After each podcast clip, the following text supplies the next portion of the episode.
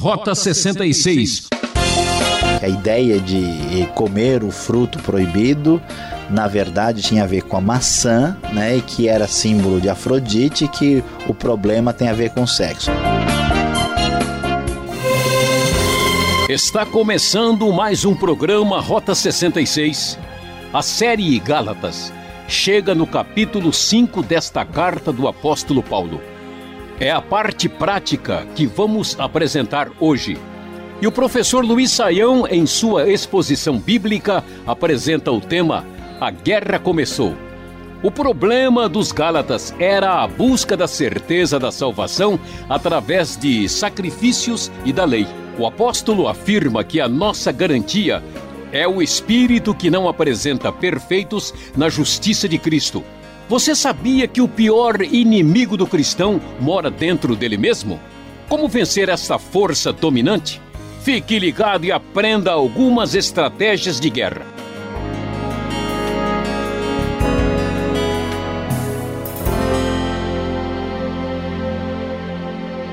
Ao contrário do que talvez a gente possa imaginar, esta guerra aqui não é física. Essa guerra não é uma guerra com forças simplesmente militar, mas sim uma guerra que acontece entre o que a Bíblia chama de a carne contra o espírito.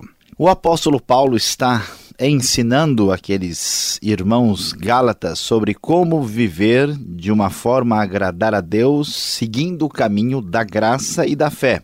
Os gálatas estavam fascinados por uma intenção, por uma tendência de seguir uma postura legalista, uma postura de caminhar de volta para uma perspectiva que já não fazia sentido na nova aliança em Cristo.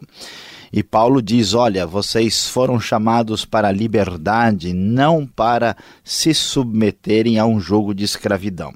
E o texto da NVI, a partir do verso 2, diz: Ouçam bem o que eu, Paulo, lhes digo: caso se deixem circuncidar, Cristo de nada lhes servirá. De novo, declara todo homem que se deixa circuncidar que está obrigado a cumprir toda a lei. Vocês que procuram ser justificados pela lei separam-se de Cristo, caíram da graça. Pois é mediante o Espírito que nós aguardamos pela fé a justiça que é a nossa esperança, porque em Cristo Jesus nem circuncisão nem incircuncisão tem efeito algum, mas sim a fé que atua pelo amor. Paulo chama atenção daqueles Gálatas, dizendo-lhes: Olha, cuidado, vocês estão seguindo perspectivas judaizantes. Se vocês estão procurando circuncisão, então vocês devem também cumprir toda a lei. E se vocês estão procurando fazer isso, significa que não entenderam a mensagem do Evangelho e querem ser justificados pela lei. Isso não é aquilo que Deus está desejando ou ensinando. E ele prossegue dizendo: Vocês corriam bem, quem os impediu de continuar obedecendo à verdade? Tal persuasão não provém daquele que os chama. Um pouco de fermento leveda toda a massa. Estou convencido no Senhor de que vocês não pensarão de nenhum outro modo. Aquele que os perturba, seja quem for, sofrerá condenação. Irmãos, se ainda estou pregando a circuncisão, por que continuo sendo perseguido? Nesse caso, o escândalo da cruz foi removido. Quanto a esses que os perturbam, quem dera que se castrassem. O texto é muito forte, Paulo está ah, indignado com a postura problemática daqueles que estão procurando a justificação através da lei. Cristo nos chamou para a liberdade. Mas, veja bem, interessante a preocupação de Paulo no texto que segue adiante aqui. Vocês que têm liberdade, que não estão debaixo de um legalismo, que não estão debaixo desta perspectiva, não usem da liberdade para dar ocasião à carne. O que é carne? Carne é a inclinação para desobedecer a Deus. A carne não está ligada ao corpo necessariamente, mas é aquela tendência da natureza pecadora do ser humano, natureza pecaminosa de ser uh, egocêntrico e fazer a sua vontade, desconsiderando totalmente aquilo que vem a ser a vontade de Deus. Então, olha, não é por este caminho.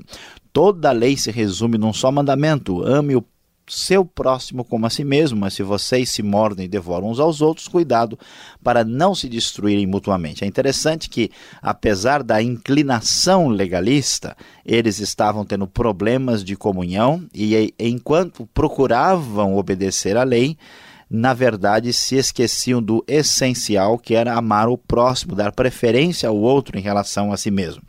E então Paulo diz: olha, esta questão, isso que está acontecendo, a tendência legalista, na verdade está relacionado com o orgulho, com a glória humana que tem a ver com a carne. E então a guerra está estabelecida. Ou é a vitória do espírito ou é a vitória da carne. A quem vamos servir? A quem vamos dar o controle da vida? E Paulo então prossegue dizendo: por isso. Digo, vivam pelo Espírito e de modo nenhum satisfarão os desejos da carne. O legalismo, a tendência de querer seguir a lei, é provocada por uma vontade de vencer os desejos da carne, mas não é a solução correta. Por isso, então, o apóstolo Paulo deixa bem claro: olha, o caminho é o caminho da vida pelo Espírito. Seguir o legalismo não trará vitória. E a luta continua, a luta é forte, a carne deseja o que é contrário ao espírito e o espírito o que é contrário à carne. Eles estão em conflito um com o outro, de modo que vocês não fazem o que desejam. Essa deve ser a perspectiva do cristão. Mas se vocês são guiados pelo Espírito, não estão debaixo da lei ah, o texto então prossegue mostrando como é que a gente sabe ah, o que é manifestação da carne, da tendência contra Deus. As obras da carne são manifestas: imoralidade sexual, impureza e libertinagem. São três é, pecados, três manifestações ligadas à sexualidade palavras que tem, dizem respeito ao comportamento sexual que desagrada a Deus. A libertinagem significa um comportamento sem freios, absolutamente solto. É cair de cabeça no mundão, como se diz aí afora. Idolatria e feitiçaria, pecados na área religiosa pecados diretamente contra Deus que tentam substituir a glória de Deus por uma adoração ou ligação forte com outros deuses ou poderes. E depois, outros pecados que são ligados à carne do relacionamento entre as pessoas, e eles são relacionados aqui: ódio, discórdia, ciúmes, ira, egoísmo, dissensões, facções e inveja. E, finalmente, embriaguez, orgias e coisas semelhantes, que pecado que a pessoa faz contra si mesmo, de certa forma, porque ele se entrega, vamos dizer, a um processo de alienação profunda de fuga da própria realidade. Então, os pecados da carne são pecados contra a própria pessoa, contra o próximo e contra Deus. E Paulo é muito claro, eu os advirto, como antes já os adverti, aqueles que praticam essas coisas não herdarão o reino de Deus. Pessoas que vivem debaixo do domínio da carne, que estão dominadas por esses pecados, estão mostrando claramente que não encontraram a vida pelo Espírito. Mas, como é que nós sabemos se a pessoa de fato está vivendo pelo Espírito? A vida que vem da fé, a vida que vem da graça, a vida que nos livra do legalismo, a vida que nos livra de uma espécie de orgulho próprio, a vida que nos impede de cair ah, na, no domínio e no poder da fascinação das obras perversas da carne essa vida do Espírito que surge da graça, do perdão, do amor, da bondade de Deus, da vida abençoada por Deus, o fruto do Espírito se manifesta. E esse fruto é claramente expresso no versículo 22. E é interessante que a palavra é singular e aparece aí vários, aparecem várias qualidades que esse fruto manifesta. Então o texto diz: amor alegria, paz, paciência, amabilidade, bondade, fidelidade, mansidão e domínio próprio, especialmente as qualidades de relacionamento com as outras pessoas, a capacidade de manifestar a mesma qualidade fundamental do amor de Deus na vida própria em relação a Deus e aos outros. Alguém já disse com muita propriedade que, na verdade, o fruto do Espírito é o amor e, e ele se desdobra nestas outras características. Todas as boas qualidades cristãs são permeadas por aquilo que de fato interessa, que é o amor, que é a capacidade de colocar as outras pessoas em primeiro lugar na minha frente, pretendendo de fato que elas sejam abençoadas e beneficiadas. Contra essas coisas não há lei, porque quem ama não precisa de lei, pois quer exatamente fazer o benefício para a outra pessoa. Os que pertencem a Cristo Jesus crucificaram a carne com as suas paixões e os seus desejos. Se vivemos pelo Espírito, andemos também pelo Espírito. Não sejamos presunçosos, provocando uns aos outros e tendo inveja uns dos outros. Ou seja, já que nós estamos em Cristo Jesus, através de Cristo, nossa carne está crucificada. Não significa que nós não temos a mais a presença da carne, senão não haveria necessidade nem da admoestação e de tudo que o capítulo nos diz. Significa que aqueles que estão em Cristo Jesus têm a sua conversão, que é feita pelo Espírito, têm a obra de Deus que lhes dá poder de lidar contra a carne e a orientação é bastante clara. Se vivemos pelo Espírito, se a vida que temos vem do Espírito, nós devemos andar pelo Espírito. Os Gálatas estavam errando porque haviam começado na alegria, haviam começado no espírito, haviam começado na graça e agora estavam andando pela carne, pela força própria. Em palavras bem contemporâneas, o cristianismo legalista é um cristianismo estressado é um, um cristianismo perturbado, é um cristianismo esquisito. Nunca venceremos na vida espiritual com a nossa força, com o nosso poder, com a nossa religiosidade. Nós vamos vencer com a transparência de admitir as nossas falhas, vamos vencer ao declarar a nossa insuficiência, vamos vencer bebendo do amor, da graça, do perdão que Deus nos dá em Cristo e é pelo Espírito, por essa relação de dependência profunda em relação a Deus, é que teremos vitória e condição de manifestar o amor que nos fará vitoriosos. Nós não venceremos a carne, não venceremos o poder dos desejos pecaminosos por uma espécie de simples resolução ou legalismo. Lembre-se, a guerra já começou, a luta continua o vitorioso pode ser você, vive pode ser você. Viva pelo Espírito e não dê espaço às obras da carne, ao poder pecaminoso da natureza humana.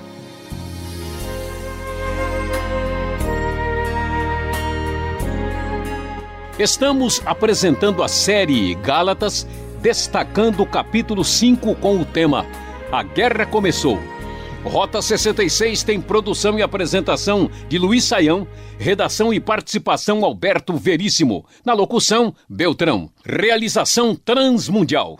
Nosso endereço para contato é Caixa Postal 18.113, CEP 04626-970 São Paulo, capital. E-mail rota66 arroba transmundial.com.br. E fique agora com a segunda parte para tirar as dúvidas.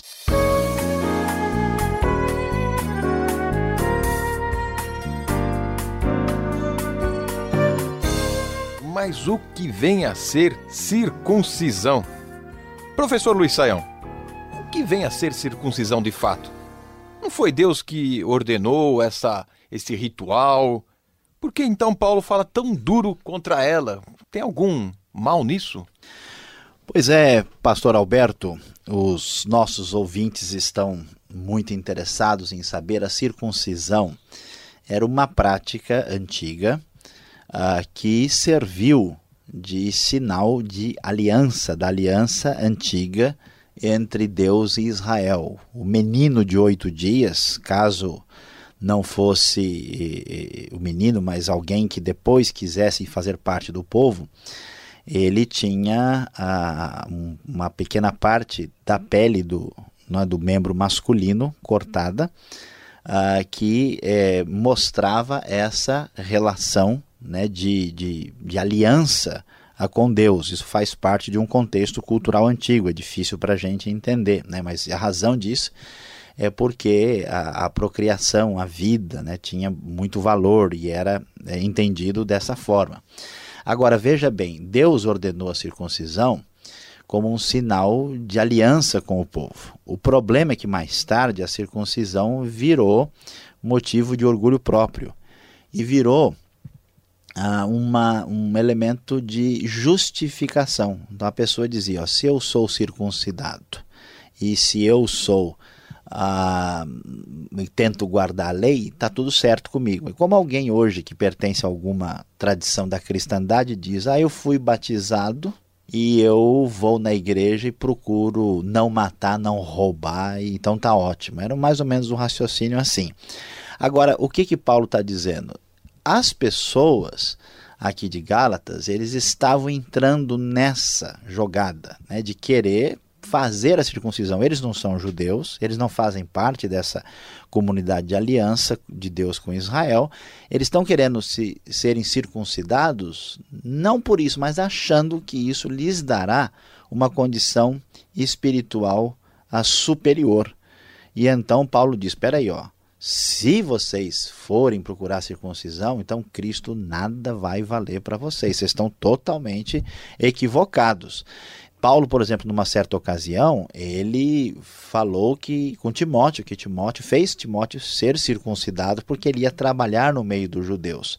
Não há nenhum problema né, na circuncisão, não, nem a circuncisão tem valor em si, nem deixa de ter. Deus abençoa tanto circuncidados como incircuncisos. O problema é quando a pessoa ia praticar a circuncisão com uma mentalidade legalista e com o conceito de justificação. Então, se for assim, está totalmente equivocado. É o que Paulo está querendo dizer. Então, ele não está indo contra o que Deus ordenou e nem Deus uma hora faz uma coisa, outra hora faz outra, como se ele fosse imprevisível. O problema é o que aquilo passou a significar.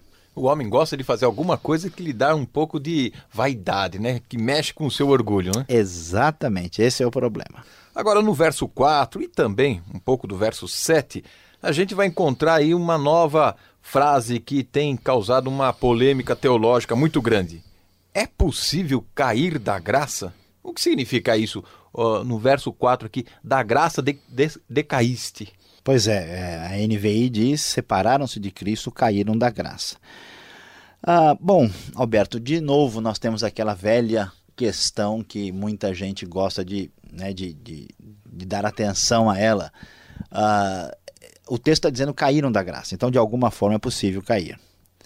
E só que o Novo Testamento apresenta para nós uma ideia interessante, que quem de fato está totalmente firme da perspectiva de Deus não cai. Agora, a pessoa que está firme da perspectiva humana, ele cai. Né? Então, se alguém está de alguma forma dentro da comunidade da fé, tá? De alguma forma envolvido, se aproximando do elemento da graça e ele sai dessa esfera de influência, ele caiu da graça. A gente não tem certeza e nem é fácil dizer se essa pessoa estava totalmente salva ou nascida de novo, mas ele estava num determinado grau de influência da graça e ele não está mais. Vocês corriam bem, né? Eu gosto de fazer referência àquela parábola do, do semeador, né? Parece que uma coisa começou na vida da pessoa e não terminou. E a razão disso aqui é a advertência. Você que nos ouve, pode ser que você começou bem, mas entrou areia. Né? Se entrou areia, então você toma cuidado, porque você pode estar sendo aí objeto dessa mesma preocupação paulina de estar se separando de Cristo e caindo da graça. A advertência tem grande razão de ser aqui. Tem muitas coisas na vida que vão chamando a atenção do cristão e ele vai ficando pelo caminho, como você mencionou a parábola do semeador talvez Mateus 13, o ouvinte pode acompanhar. Agora, no verso 17, a gente encontra aí a luta entre carne né, e o espírito. E muitas vezes já ouvi falar isso. Olha, aí tem muito a ver sobre a vida sexual, sobre sexo. Por isso tem gente que nem quer se envolver com a vida religiosa. Tem fundamento falar isso? Olha, pastor Alberto, excelente, muito boa essa observação, essa pergunta e até porque ela é, é essencial. O que, que as pessoas pensam? Veja, um conceito antigo que o pecado de Adão e Eva foi o pecado sexual. que a ideia de comer o fruto proibido na verdade tinha a ver com a maçã, né, e que era símbolo de Afrodite, e que o problema tem a ver com sexo. Essa ideia está equivocada, está errada, não é isso que a Bíblia ensina. E, e então, quando a gente tem até na tradição nossa, né? A gente ouve falar de carne, né? Olha, tá passando um determinado filme A Força da Carne. A pessoa já pensa o que não deve, né? Porque já imagina isso. Uma obra famosa da literatura, do Júlio Ribeiro, né? Também fala da, da carne, né? Então, o que, que é isso? A carne é identificada com sexo, mas não é verdade. A carne, ela é uma referência no Novo Testamento ao que a Bíblia uh, uh, quer dizer, quer se referir à natureza pecaminosa, ou seja, é a inclinação de colocar a mim mesmo no centro de tudo e de me opor à vontade de Deus. Por exemplo, o ódio é carne. O ódio não está ligado ao sexo, o ódio não está ligado a nenhum pedaço do corpo. Não tem como a gente fazer uma operação, localizar, né? Onde é que está o centro do ódio, tirar e aí a pessoa não odeia mais, né? Ah, a inveja, né? Ninguém vai ao médico para tomar um remédio que tire a sua capacidade de ter inveja do outro. Então, e essas coisas são chamadas de carne. Carne é a inclinação contra Deus. Claro que a força da carne envolve pecados que também tem a ver com a sexualidade. Mas pecados religiosos, por exemplo, feitiçaria e idolatria tem a ver com a carne. Né? Então, quando a gente fala em carne, não significa corpo, não significa sexo no Novo Testamento. Carne é a tendência de se voltar contra Deus e colocar-se como o centro de tudo, a inclinação pecaminosa. Agora, o que chama atenção, e o ouvinte que está nos acompanhando na sua exposição, é que existia um grupo judaizantes que queriam fazer a circuncisão, que queriam transformar aquela comunidade numa comunidade legalista. E Paulo fala justamente sobre carne, sobre ser carnal. E aí? Isso é surpreendente. E aqui nós vamos falar uh, aqui o contrário do que nós já temos dito outras vezes. Aqui uma coisa não é uma coisa e outra coisa é outra coisa. Aqui uma coisa é outra coisa. Ah, agora ficou claro. Agora esclareceu tudo, ninguém tem dúvida. Mas é o seguinte, por incrível que pareça, a gente imagina que uma pessoa muito legalista, muito santarrona, muito exigente, né, que pega no pé com detalhes, que essa pessoa é uma pessoa mais santa. A Bíblia diz que é o contrário. Todo mundo que é legalista demais está sofrendo fortes tentações. Então, a, a força da carne é proporcional à religiosidade humana que a pessoa apresenta. Por isso que é interessante que os Gálatas estavam querendo praticar a lei, estavam querendo fazer circuncisão e ao mesmo tempo quebrando o pau um com o outro estavam se desentendendo, estavam sendo dignos da grande advertência de Paulo: olha, não deixe que a carne tome conta. Então, quando alguém mostra esse espírito legalista é sinal de que há problemas sérios por trás dessa, dessa capa, desse verniz. Por isso que Paulo diz: olha, o caminho é a vida pelo Espírito. Por aí vocês não vão chegar em lugar nenhum. Olha, essa foi muito importante essa explicação. Você continua sintonizado, vem agora a aplicação do estudo para você.